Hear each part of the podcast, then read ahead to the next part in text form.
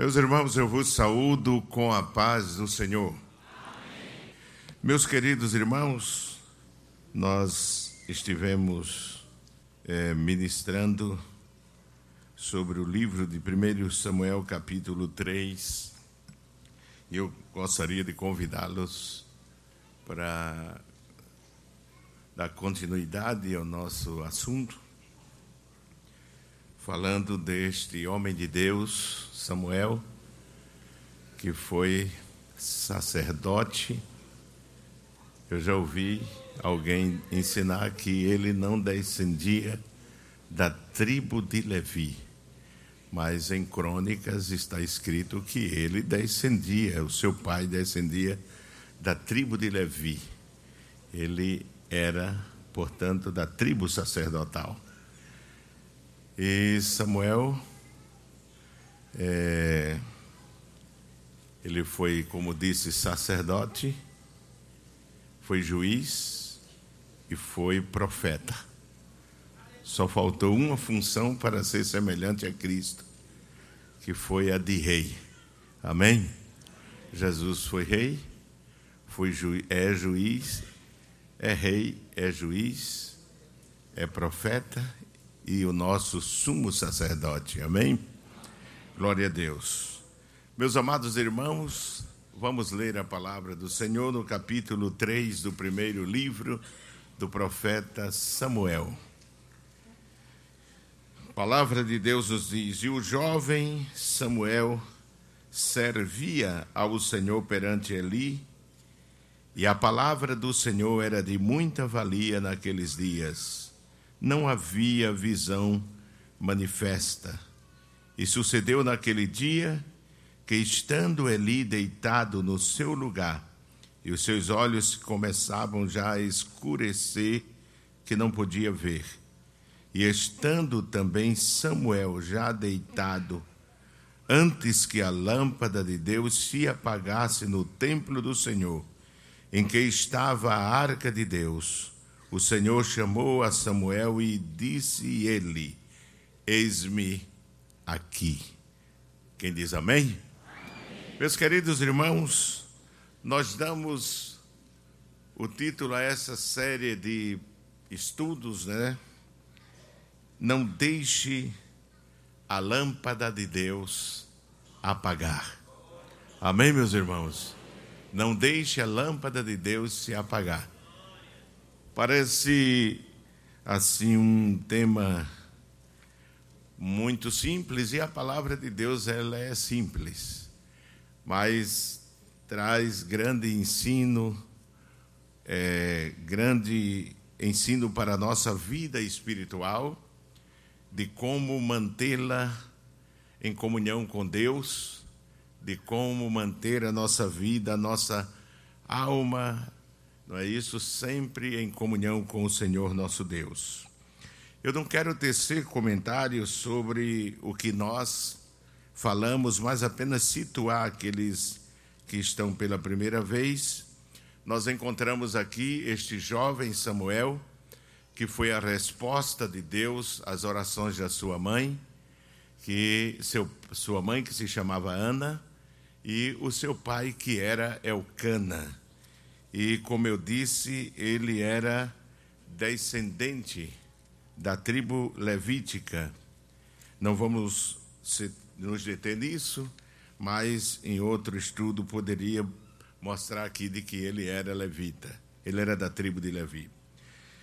E é, Samuel vem como uma resposta de Deus, e eu acredito e entendo assim, não somente como resposta de Deus para a sua mãe, mas uma resposta de Deus para o povo de Israel, que vivia em um declínio, que vivia em uma crise espiritual que poderíamos considerar uma das maiores que Israel passou. E Deus concede aquele filho a Ana, que era uma mulher que não era fértil, não é isso? Ela era estéril, mas como resposta de oração, Deus deu não só Samuel, mas deu mais filhos a ela, me parece sete filhos. a ela e ela pôde louvar a Deus e exaltar a Deus pelo milagre que Deus fizera na vida dela. Quem diz amém, meus irmãos? Ela entende de que Deus a exaltou. Ele, ela diz no seu cântico que ele é aquele, o nosso Deus é o Deus que tira do esterco e faz sentar entre os príncipes. Amém, meus irmãos? Ele exalta ao humilhado, não somente ao humilde, mas ele exalta ao humilhado.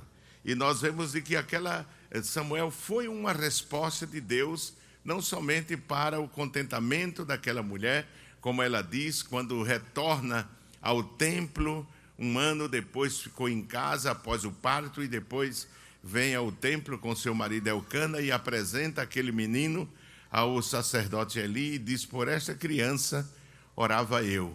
E deixou ali, consagrou a vida daquele aquele menino ao Senhor, e todos os anos vinha ver como ele estava e trazer roupa para ele que ela cozia, que ela preparava. De forma que naqueles dias Israel estava numa crise profunda, numa crise espiritual. Não era crise é, agrícola, financeira, mas a, a crise espiritual. E nos diz a palavra de Deus que naqueles dias havia falta da palavra, da palavra, não somente da revelação, mas da palavra de Deus. Samuel servia ao Senhor e a palavra do Senhor, diz a Bíblia aqui no capítulo, versículo 1, era de muita valia naqueles dias e não havia visão manifesta. Não é isso? E antes que a lâmpada de Deus se apagasse, dá a entender de que já estava se aproximando o dia, não é?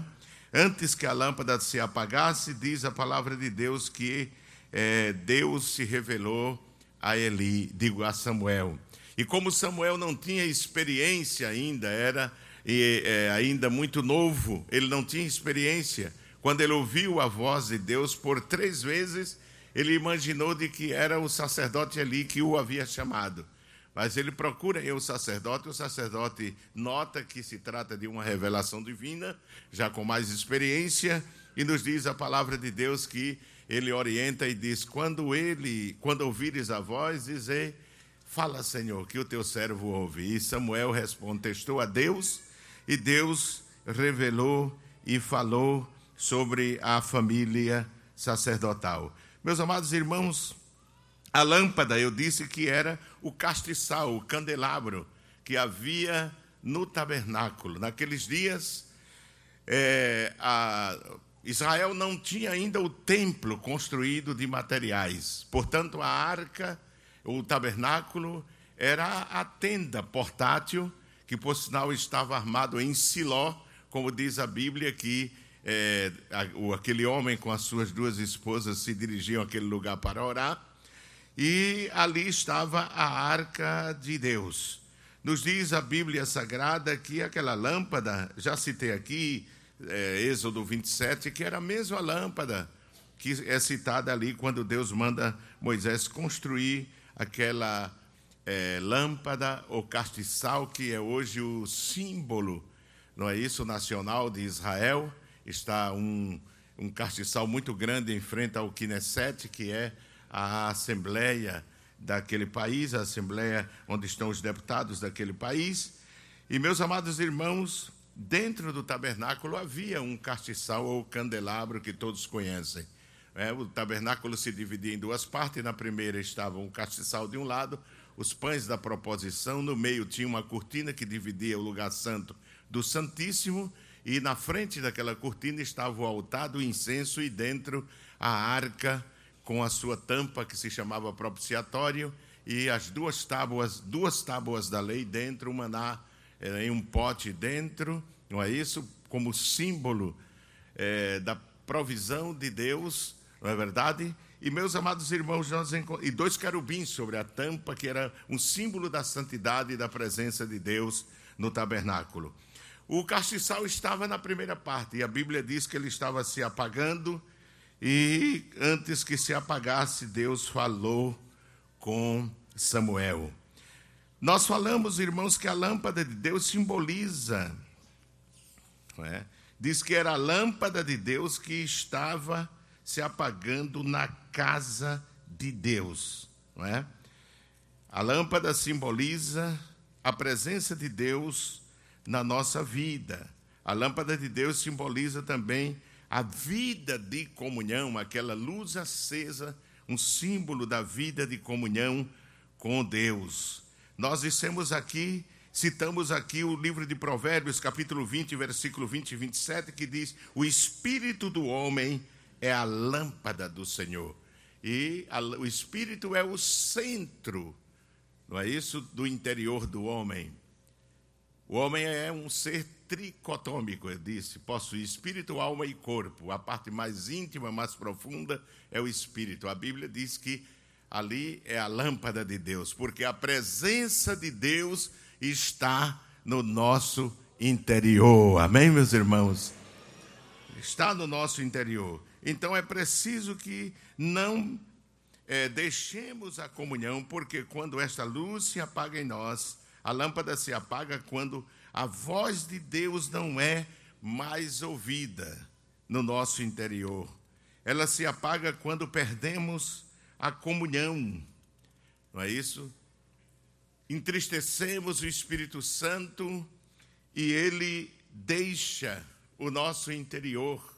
Está escrito na epístola de Paulo aos Tessalonicenses que não devemos entristecer ao Espírito Santo.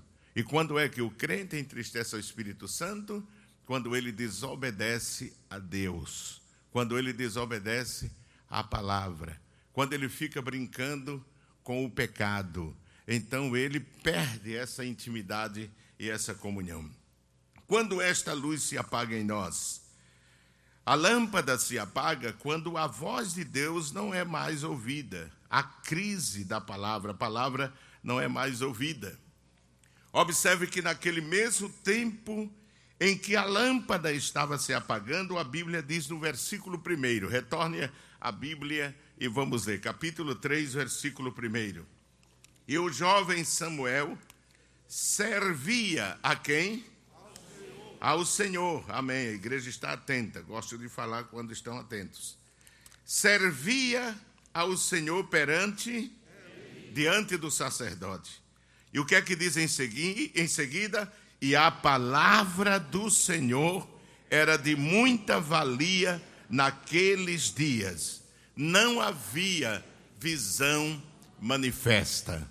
Meus irmãos, quando nós vamos ver a razão desse relaxamento, desse descuido com a lâmpada de Deus, nós observamos, somos levados a ver é, como estava o sacerdócio.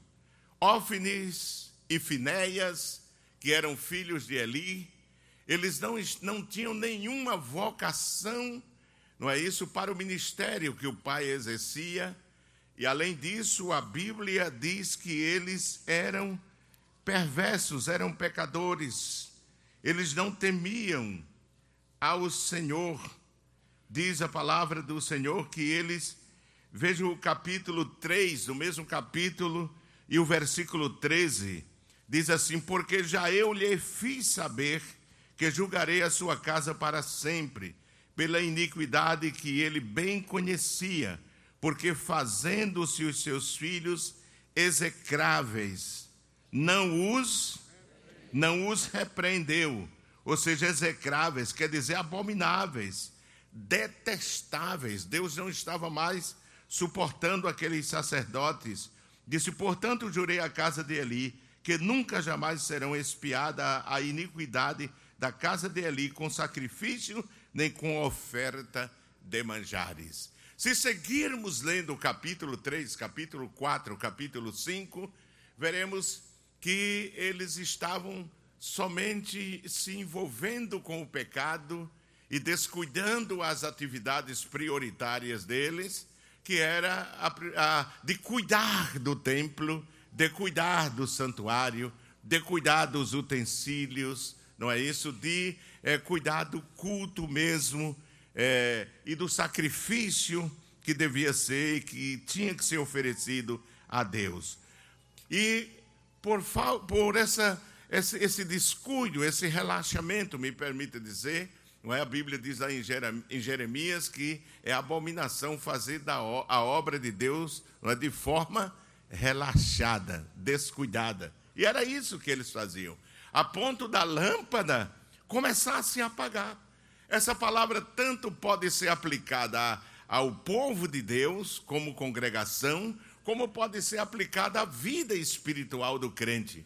Quando o crente descuida, quando ele relaxa a sua vida espiritual, ele não é mais aquele crente que busca a Deus, ele não lê a Bíblia, ele não ora mais, ele não jejuma, ele perde o tempo todo na frente de uma televisão, assistindo filmes, assistindo só novelas, enchendo-se de bagulho a sua mente, transformando a sua mente em um ninho de aves de rapina espiritual, não é isso? Ele vai se tornando frágil e ele vai perdendo o apetite pelas coisas espirituais ele vai perdendo o apetite pelas coisas de Deus, o apetite pela palavra, o apetite pela casa de Deus. O salmista disse que queria morar na casa do Senhor. E quando o crente se envolve muito com as coisas do mundo e do pecado, ele perde essa, esse prazer, esse gosto de servir a Deus. E por consequência, a sua vida espiritual, ela vai minguando, ela vai fenecendo é isso porque ele deixa de alimentar, de manter a sua alma, de manter a sua vida espiritual, de manter a sua lâmpada acesa. Amém, meus irmãos? De manter a sua lâmpada acesa. Não é isso? Primeiro, um dos primeiros sinais de que o crente está com a lâmpada apagando é que ele perde toda a reverência e todo o prazer de ouvir a palavra de Deus. Ele perde todo o gosto de se alimentar da palavra. Naqueles dias foram dias muito difíceis. Não havia manifestação divina. Quando não há manifestação da revelação da palavra de Deus, o povo se corrompe, não é? Está escrito em Provérbios 29 e o versículo 18 diz assim: não havendo profecia, o povo o povo se corrompe, mas o que guarda a lei esse é bem-aventurado. Vamos ler juntos? Não havendo profecia, Não havendo profecia o, povo se corrompe. o povo se corrompe. Mas o que guarda a lei, esse é bem-aventurado. Bem Amém? Eu entendo de que alguém já está se perguntando: Oi, pastor, essa profecia aí não é pela manifestação do dom de profecia, não, Senhor. Mas eu sempre disse, então o Senhor errou. Mas eu sempre pensei, então aprenda. Porque quando você examina o contexto, o próprio versículo, você vai ver que não se refere ao dom de profecia. Porque diz aqui assim: não havendo profecia, o povo se corrompe. E depois o que é que diz? Mas o que guarda a lei, qual é a lei aqui? A palavra, a palavra de Deus, meus irmãos, entende? Então, quando não há ensino, quando não há ministração da palavra, quando a palavra de Deus é substituída por espetáculo, por show, por supostos. Hoje existe uma moda no Brasil e quem vive na internet vê muito isso é as profetadas. É? Ao invés de ler a Bíblia, ministrar a palavra sólida, usando uma exegese correta, uma hermenêutica correta, ficam só Deus está me revelando aquilo, Deus está me revelando. E às vezes é um camarada atrapalhadíssimo. Deus não está revelando nada a ele, ele está enganando o povo, comendo o dinheiro do povo, irmãos. Mas o ensino que livra o povo da queda é a Bíblia, a palavra de Deus.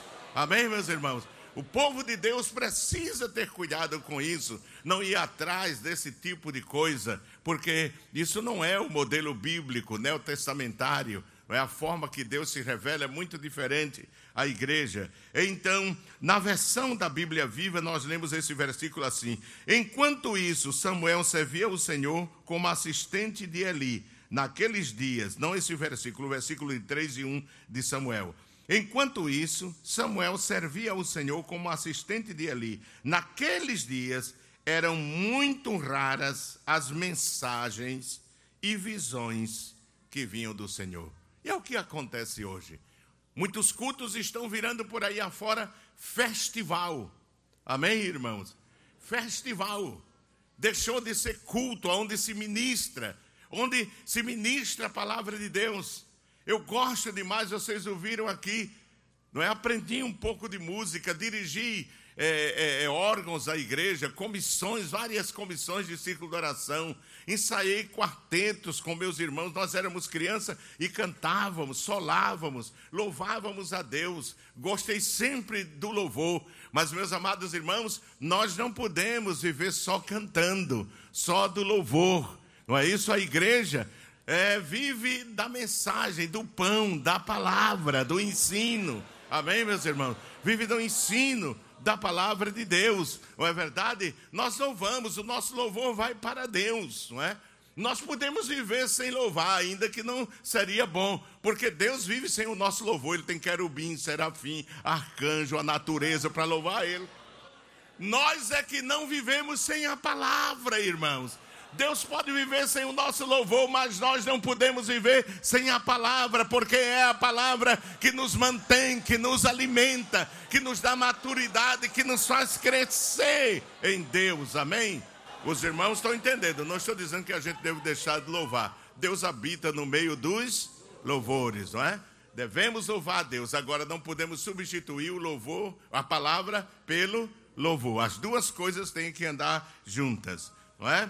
Então, na versão, é, em uma outra versão, diz: O jovem Samuel servia ao Senhor perante Eli. Naqueles dias, a palavra do Senhor era muito rara, as visões não eram frequentes. A ausência da palavra gera treva espiritual. E pobreza, gera trevas e pobreza espiritual no meio do povo. Quando não há luz, falta profecia da palavra. Amém, meus irmãos? Miqués 3 e 6. Você pode é, escrever depois, ler em casa. Onde não há, quando não há luz, falta a palavra profética. E era isso que estava faltando ali. Estava faltando luz e, por conseguinte, faltando a palavra. Samuel estava vivendo em um tempo de pouca luz, pois a luz de Deus estava se apagando. Sem luz, o serviço no lugar santo ficava inviável, impossível para ser praticado pelo sacerdote. Realizar o serviço sacerdotal era impossível. Não se pode servir a Deus sem a lâmpada da comunhão acesa. Os pães ficariam mofados, como está em Malaquias 1. O incenso não seria oferecido, símbolo da oração. Ser oferecido no altar do incenso ficaria inviável o serviço. E quando o crente se afasta, quando o crente rejeita, quando o crente é irreverente com a palavra, ele vai perdendo toda a capacidade espiritual e condição espiritual para servir a Deus. Quem diz amém, irmãos? Para servir a Deus. A falta da palavra gera uma profunda crise espiritual no meio do povo, trazendo prejuízo de grandes proporções, como nos dias do Velho Testamento. Há exemplos no Antigo Testamento que são exemplos tremendos. Quando faltou a palavra, quando se deixou a palavra de lado, como no, livro, no tempo de Samuel, não havia palavra profética, não havia revelação da parte de Deus. O povo estava vivendo sem direção, o povo estava vivendo é, sem liderança. Nos diz a palavra de Deus que houveram crises dessa qualidade, desse tipo, crises espirituais tremendas. Quando se negligencia a palavra na igreja, a luz da revelação divina desaparece. Amém, meus irmãos? Desaparece, se apaga. Nos dias do rei Josias, ocorreu uma profunda crise espiritual em decorrência da falta da palavra. Houve um desprezo à palavra.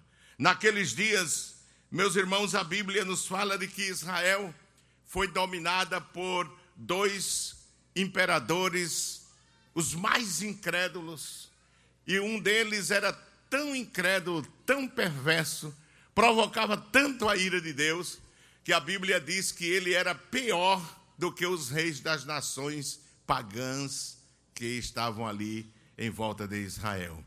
Abra sua Bíblia. Vamos ver segundo livro das Crônicas. Estamos estudando a Bíblia, amém, meus irmãos? Estamos estudando a Bíblia. Capítulo 34. Nós vemos que havia uma crise espiritual. A palavra, o livro estava abandonado pelos líderes e pelo povo, pelo rei, pelos sacerdotes. Havia um total desconhecimento da mesma, a ponto do livro estar esquecido, perdido dentro do próprio templo. A palavra de Deus estava perdida dentro do próprio templo. Que crise terrível, não é?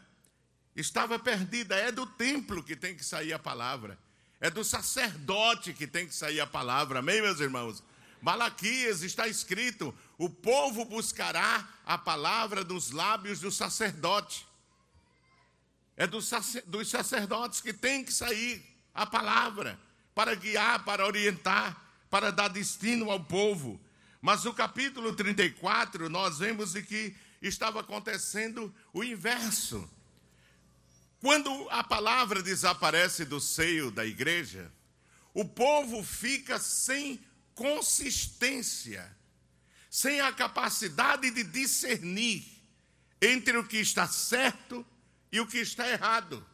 Igreja que não tem o ensino da palavra como base, como fundamento, é facilmente levada, irmãos, por movimentos por falsos profetas, por falsos ensinadores que aparecem, por homens ímpios que aparecem, por ensinos falsos que aparecem. E é preciso que hoje o crente tenha é, uma vida fundamentada no conhecimento da palavra, porque é muito programa de televisão cheio de heresia, é, a internet está aí oferecendo curso de teologia, oferecendo mensagens de todo tipo, mas tem erva daninha ali, irmãos. E se o crente não tem conhecimento, não está vacinado pela sã doutrina, pela palavra de Deus, Paulo disse que os últimos dias seriam dias de crise, tempo de crise, em que a palavra de Deus faria comichão, coçaria no ouvido de muitas pessoas, porque as pessoas não querem ouvir uma palavra que conserte a vida deles, que prepare a vida deles para ir para o céu as pessoas, se a caixa da promessa fosse como a Bíblia, muita gente não conseguiria comprar nem vender. Sabe por quê, irmãos? Tem gente que quer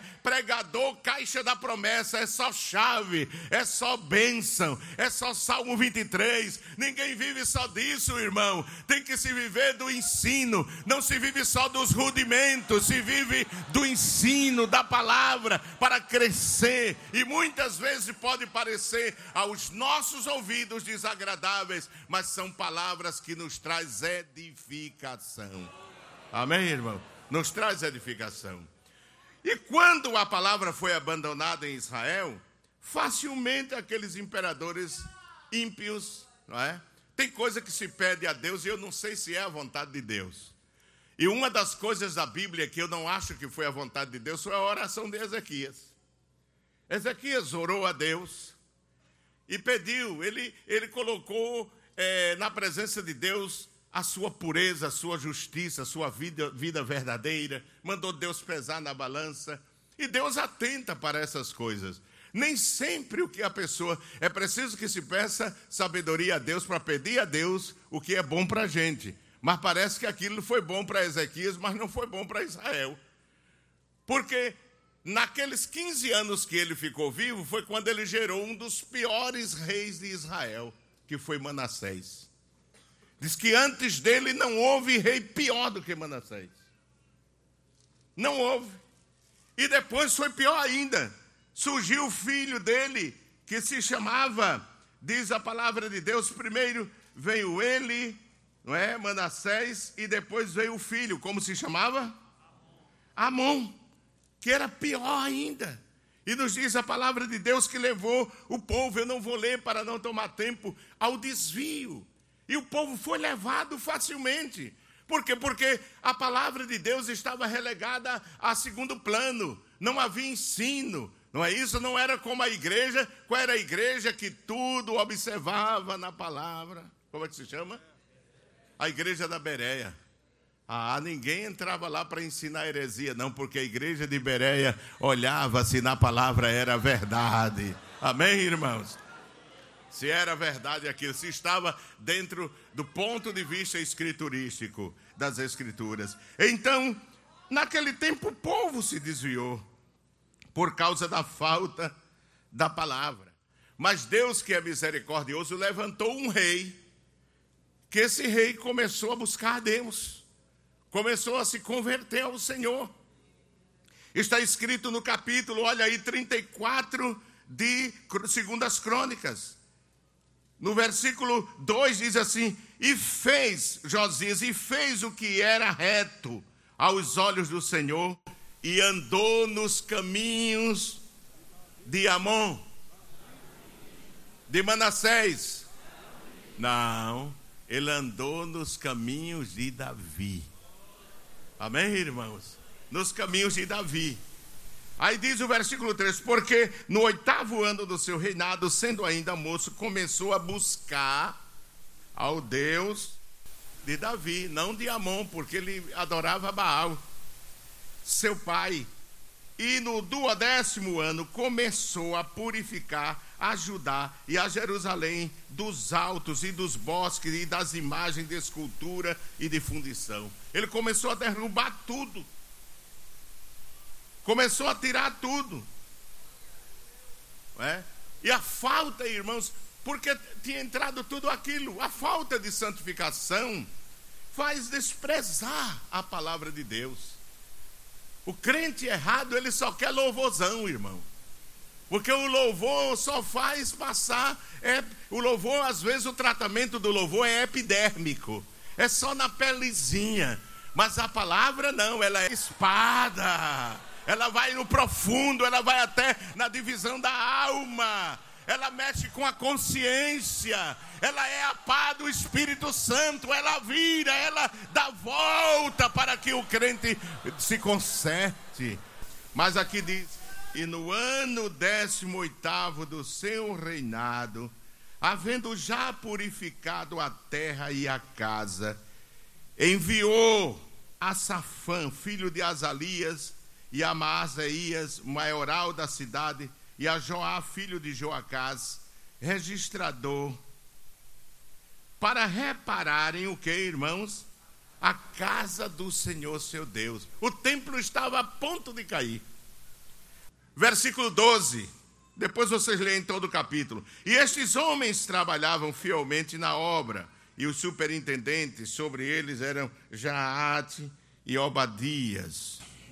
Versículo 14 tirando eles, repita comigo, e tirando eles, o dinheiro que se, que se tinha trazido à casa do Senhor, e o Quias, o sacerdote, achou o livro da lei do Senhor, dado pelas mãos de Moisés.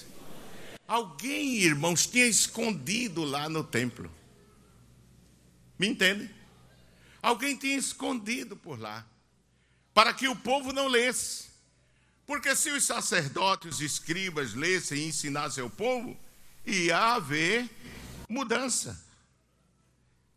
Ia haver mudança. O versículo 15 diz: E o Quias respondeu e disse a Safão, o escrivão: Achei o livro da lei na casa do Senhor. E o Quias deu o livro a quem? A Safã. E veja o versículo 18. Além disso, Safão, o escrivão, fez saber o rei, dizendo: O sacerdote Uquias me deu o quê? Um livro. O escrivão fez saber ao rei. Ele não sabia nem que livro era. É, me deu um, um livro aí, que eu não sei quem é esse livro aí. Tem gente que vive na igreja, irmão, assim. Se perguntar onde é o livro de Hebreus, ele vai buscar lá no. É. O sacerdote Ilquias me deu um livro e Safã leu nele perante o rei. Veja, quando se lê a palavra. Satanás, irmão, ele faz tudo para que a palavra não seja lida. Quando a palavra é lida, ela tem a, ela faz a, ela opera. A palavra de Deus em Isaías diz: "A minha palavra não voltará vazia". Amém, irmãos.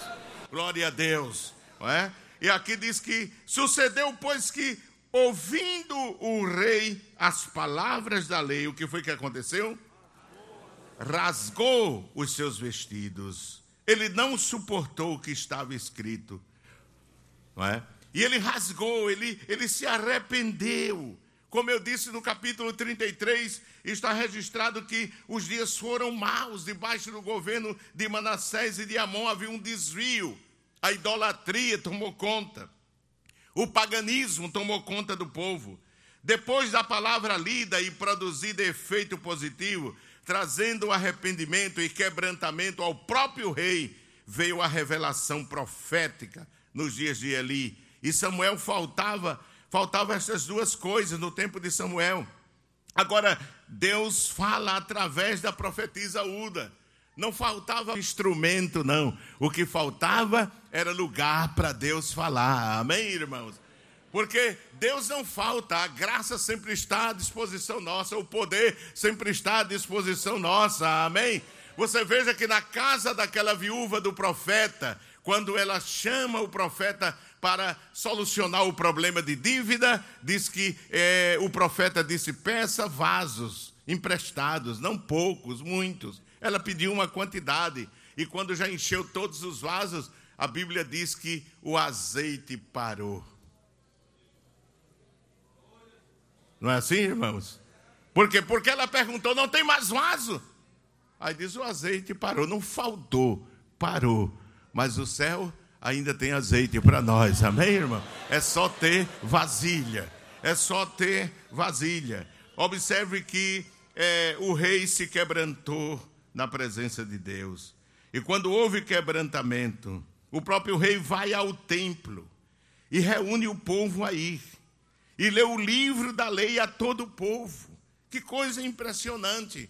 Capítulo 34 e o versículo 30, veja aí, irmãos, o que diz a palavra de Deus. E o rei subiu à casa do Senhor com todos os homens de Judá e os habitantes de Jerusalém, e os sacerdotes e os levitas e todo o povo, desde o maior até o menor. E ele leu aos ouvidos deles todas as palavras do livro do concerto que se tinha achado na casa.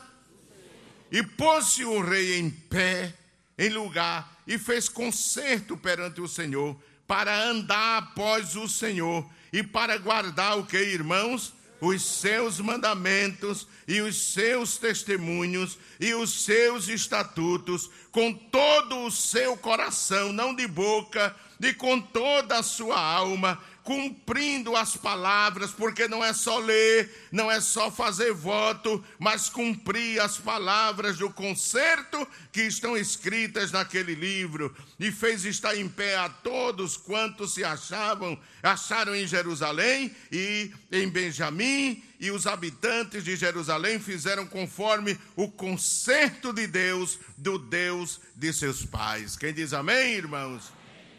Então, quando o povo fez aquele concerto, então o Senhor, não é isso? Renovou a vida espiritual de Israel, trouxe um avivamento, não é isso? Se a luz está se apagando na sua vida, se você sente que já não tem prazer de servir a Deus como antes, se você sente que dobra o joelho mas não sente mais a presença de Deus, procure avaliar sua vida, procure buscar a Deus, procure orar, jejuar, ler a Bíblia, ler a palavra de Deus, e aos cultos de oração, ao ensino da palavra, é, faça seu pacto com Deus, Deus está esperando e quando você fizer o pacto, Deus vai aceitar, aleluia, e vai renovar a sua vida, e a sua vida vai ser como antes. Quem diz amém, irmãos? Como antes, porque quando a luz está se apagando, a palavra é a luz, lâmpada para os meus pés é a tua palavra, e luz para os meus caminhos, luz para a minha caminhada eu não posso viver sem a palavra. Eu não posso andar sem a palavra. A palavra é a bússola, a palavra é quem me guia, a palavra é quem me orienta, a palavra é que me faz ver os abismos que se interpõem na minha caminhada. Glorificado seja o nome do Senhor. E assim Deus vai me dando força para que eu atravesse e caminhe. Amém, irmãos? E caminhe não é isso? A palavra deu uma nova dimensão à vida de Samuel. Ele passou a ter uma nova compreensão de Deus. Ele antes não conhecia. Vamos voltar a 1 Samuel capítulo 3. Veja o versículo 7, onde diz: Porém, Samuel ainda não conheceu o Senhor e ainda não lhe tinha sido manifestado o quê? A palavra. Deus foi com Samuel a partir daquele encontro. Amém, irmãos? Tem muita gente que está faltando é um encontro com Deus, irmãos. Glória a Deus. Tem muita gente que está faltando o um encontro com Deus. Quando você tiver este encontro com Deus, a sua vida será impactada e você passará a ser diferente, a viver diferente. Glorificado seja o nome do Senhor. Quando você tiver a vida de muitos homens na Bíblia, foram mudadas quando eles tiveram encontro pessoal com Deus. Deus foi com Samuel a partir daquela revelação de forma extraordinária. Veja o versículo 19 do capítulo 3. Diz assim: que Samuel começou a crescer, e crescia Samuel, e o Senhor era com ele, e nenhuma de todas as suas palavras deixou o que, irmãos? Cair por terra. E todo Israel, desde Dan até Beceba, notou o que, irmãos? Conheceu que Samuel estava confirmado por profeta do Senhor. E continuou, não parou não. O Senhor continuou a aparecer em Siló, porquanto o Senhor se manifestava a Samuel em Siló, através de quê? Da palavra do Senhor. Deus começou a falar, Deus começou a se revelar. Busque a Deus, e a proporção que você for buscando a Deus, você vai se aprofundando no reino de Deus, você vai adquirindo experiência no reino de Deus, você vai obtendo experiência com Deus, e Deus vai lhe conhecendo melhor, e você conhecendo melhor a Deus, e Deus vai confirmando a vontade dEle na sua vida. Não é verdade, irmãos? Porque há homens que Deus tratava tão diferente dos demais, como Abraão, que chamou meu amigo, como Moisés, que disse que conversava com ele como dois amigos conversam. Não é verdade, irmãos? Como é isso? É intimidade, irmãos. É buscar a Deus é ter vida de comunhão, é ter uma vida séria, compromisso com Deus, é ser crente de verdade. Não é verdade? Não é permitir que as coisas desta vida separem-nos do amor de Deus, é buscar com profundeza. Quem busca, acha. Amém, irmãos? Quem busca, acha. Tem muita gente aí raquítica, morrendo de fome espiritual, porque não busca. Leva a vida cristã na brincadeira, mas entre no altar, entre no altar de Deus. Vá buscar Deus, leia a sua palavra e você vai ver o que Deus vai fazer na sua vida. Amém, meus irmãos? Deus vai fazer grandes coisas na sua vida. É por isso que ainda hoje há pessoas que é tão fácil não é, irmãos? Buscar a Deus e, e realizar grandes obras através de Deus, porque tem uma intimidade. Amém, meus irmãos? Tem uma intimidade, tem uma experiência com Deus, não vive brincando com Deus, leva Deus a sério, não é verdade, irmãos? Eu, quando lia uma vez a biografia do pastor João de Oliveira, quando ele foi chamado Ou seja, ele partiu, o Senhor o levou. E foi avisado ao diretor do seminário, que era pastor João Colenda. Um livro, um livretozinho de João de Oliveira está esse testemunho. E João Colenda saiu às pressas e foi, ele morava atrás do seminário, da escola bíblica daquele tempo no Rio. E ele chegou lá atrás. E o nosso irmão João de Oliveira já estava com o Senhor, vendo, ele contou, ele mesmo contou, vendo as delícias do paraíso. Já estava na presença do Senhor. E João Colenda pegou as duas mãos de João de Oliveira e cruzou assim com as deles, as quatro mãos, e disse: Senhor, aqui fala João Colenda, teu servo Volta à vida do meu irmão João de Oliveira, que eu preciso muito dele no seminário, Senhor. Aí João de Oliveira deu um respiro e começou a falar em línguas. E ele disse que sentiu na mão dele as lágrimas quentes caindo de João Colenda, caindo nas mãos dele. Mas não se obtém, irmãos, essa, essa ousadia, essa intimidade com Deus na brincadeira, não, irmãos. Não, Senhor, não é vida leviana que faz isso. Tem que se pagar um preço. Tem que se buscar a Deus. Tem que, nós precisamos conhecer o Deus que temos e Ele precisa conhecer a nós. Amém, irmãos? Conhecer a nós. Glória a Deus. Samuel, a partir dali, começou a buscar mais profundamente ao Senhor e Deus começou a se revelar a ele, irmãos. Se você quiser, tem que entrar pelo mesmo caminho que ele entrou. Amém, meus irmãos? O mesmo caminho. Se você quiser que as coisas mudem, comece pela palavra, como ocorreu nos dias de Neemias, quando o povo retornou de Babilônia cheio de maus costumes, de problemas espirituais. A saída para Neemias foi a palavra. Amém, irmãos? Quem trabalha comigo já me ouviu na, nas conversas. Eu quero compartilhar isso com vocês. Nas conversas, compartilhar isso com vocês. Não sei se falei espanhol, né? É, que eu digo a eles: olha, eu venho cooperando na obra de Deus há mais de 40 anos e como ministro há quase 40 anos dirigindo igreja. E eu quero dizer que eu obtive muitas vitórias através da palavra. Pode falar, pode jogar pedra, mas minha arma é a palavra. É a palavra. É a palavra.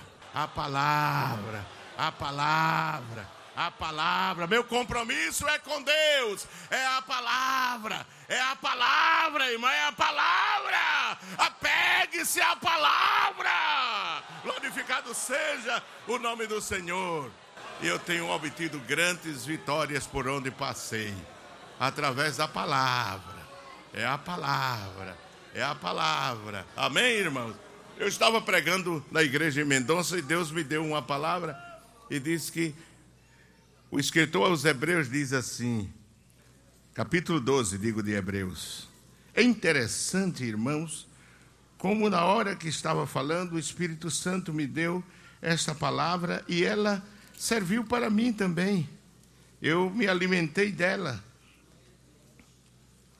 Diz assim: olhando para Jesus, autor e consumador da fé, o qual, pelo gozo que lhe estava proposto, suportou a cruz, cruz Fazendo o quê? Desprezando o quê, irmãos? Diga comigo, desprezando, desprezando. a afronta. Afrontavam Jesus, Jesus desprezava. Jesus desprezava. Nós precisamos da graça de Deus para transformar as afrontas em elogios. Me entende, irmãos? Transformar as afrontas em elogios. Amém? Porque se o crente não tiver luta, ele não está bem, irmão. Satanás não está se incomodando com ele. Mas vença pela palavra. Amém? Estão falando de você, leia a Bíblia, ore mais. Amém, irmãos? Eu vejo nesses, nesses períodos de tempo um momento para sentir mais graça da parte de Deus. E a palavra, irmãos, é uma grande arma que nós temos. É uma grande arma que nós temos.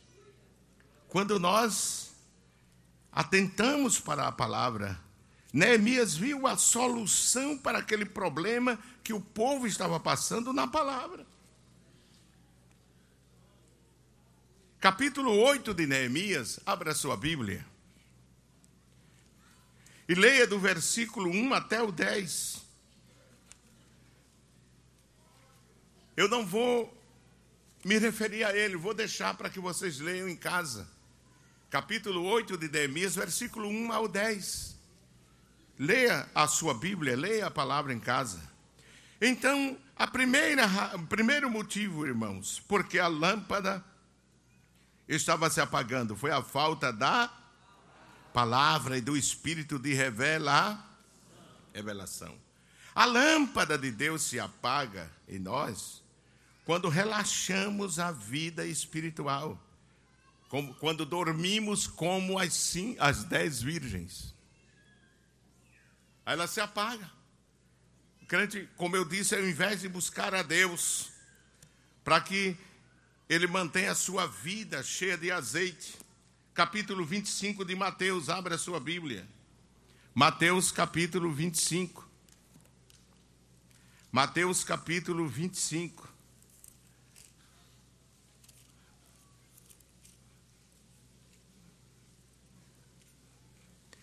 Capítulo 25 de Mateus diz: Então o reino dos céus será semelhante a dez virgens que, tomando as suas, saíram ao encontro do esposo. E cinco delas eram, e cinco, as loucas tomando as suas lâmpadas, não levaram, mas as prudentes levaram azeite em suas vasilhas com as suas lâmpadas, e tardando o esposo, tosquenejaram todas e adormeceram.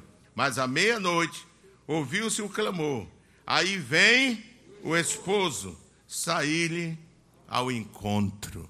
Amém, irmãos? sair-lhe ao encontro. Glória a Deus. Faltava justamente a provisão do azeite. Aquelas virgens descuidaram, as cinco imprudentes descuidaram.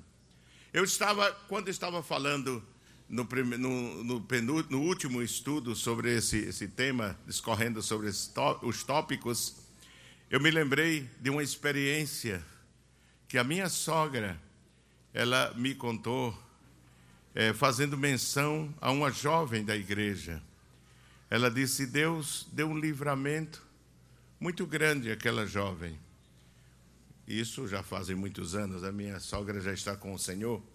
E ela disse: Eu havia passando na minha frente com a lamparina apagando, apagando, com, com tão pouca luz. E Deus me disse: chama e fala com ela.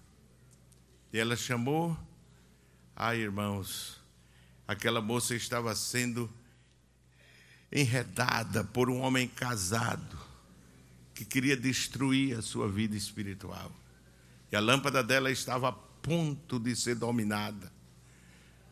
E por essa revelação, a minha sogra foi o instrumento de Deus para que aquela moça se afastasse daquele laço e obtivesse vitória na sua vida espiritual e depois casou-se com um homem que tinha uma chamada para o ministério e foi servir a Deus com seu esposo no ministério. Quem sabe, irmão, muita gente, ou seja, alguém pode estar aqui a sua lâmpada. Satanás está querendo abafar, apagar. Satanás está querendo abafar a sua lâmpada. Está querendo apagar. Não deixe ele apagar, não. Glória a Deus, corre para Deus. Cai de joelho. Chora nos pés de Jesus. Amém, meus irmãos? Não deixa ele apagar a tua luz.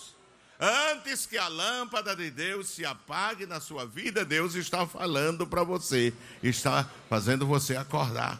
Amém? Fazendo você acordar. Meus amados irmãos, eu seguirei neste tópico e continuarei no próximo estudo. Quem diz amém?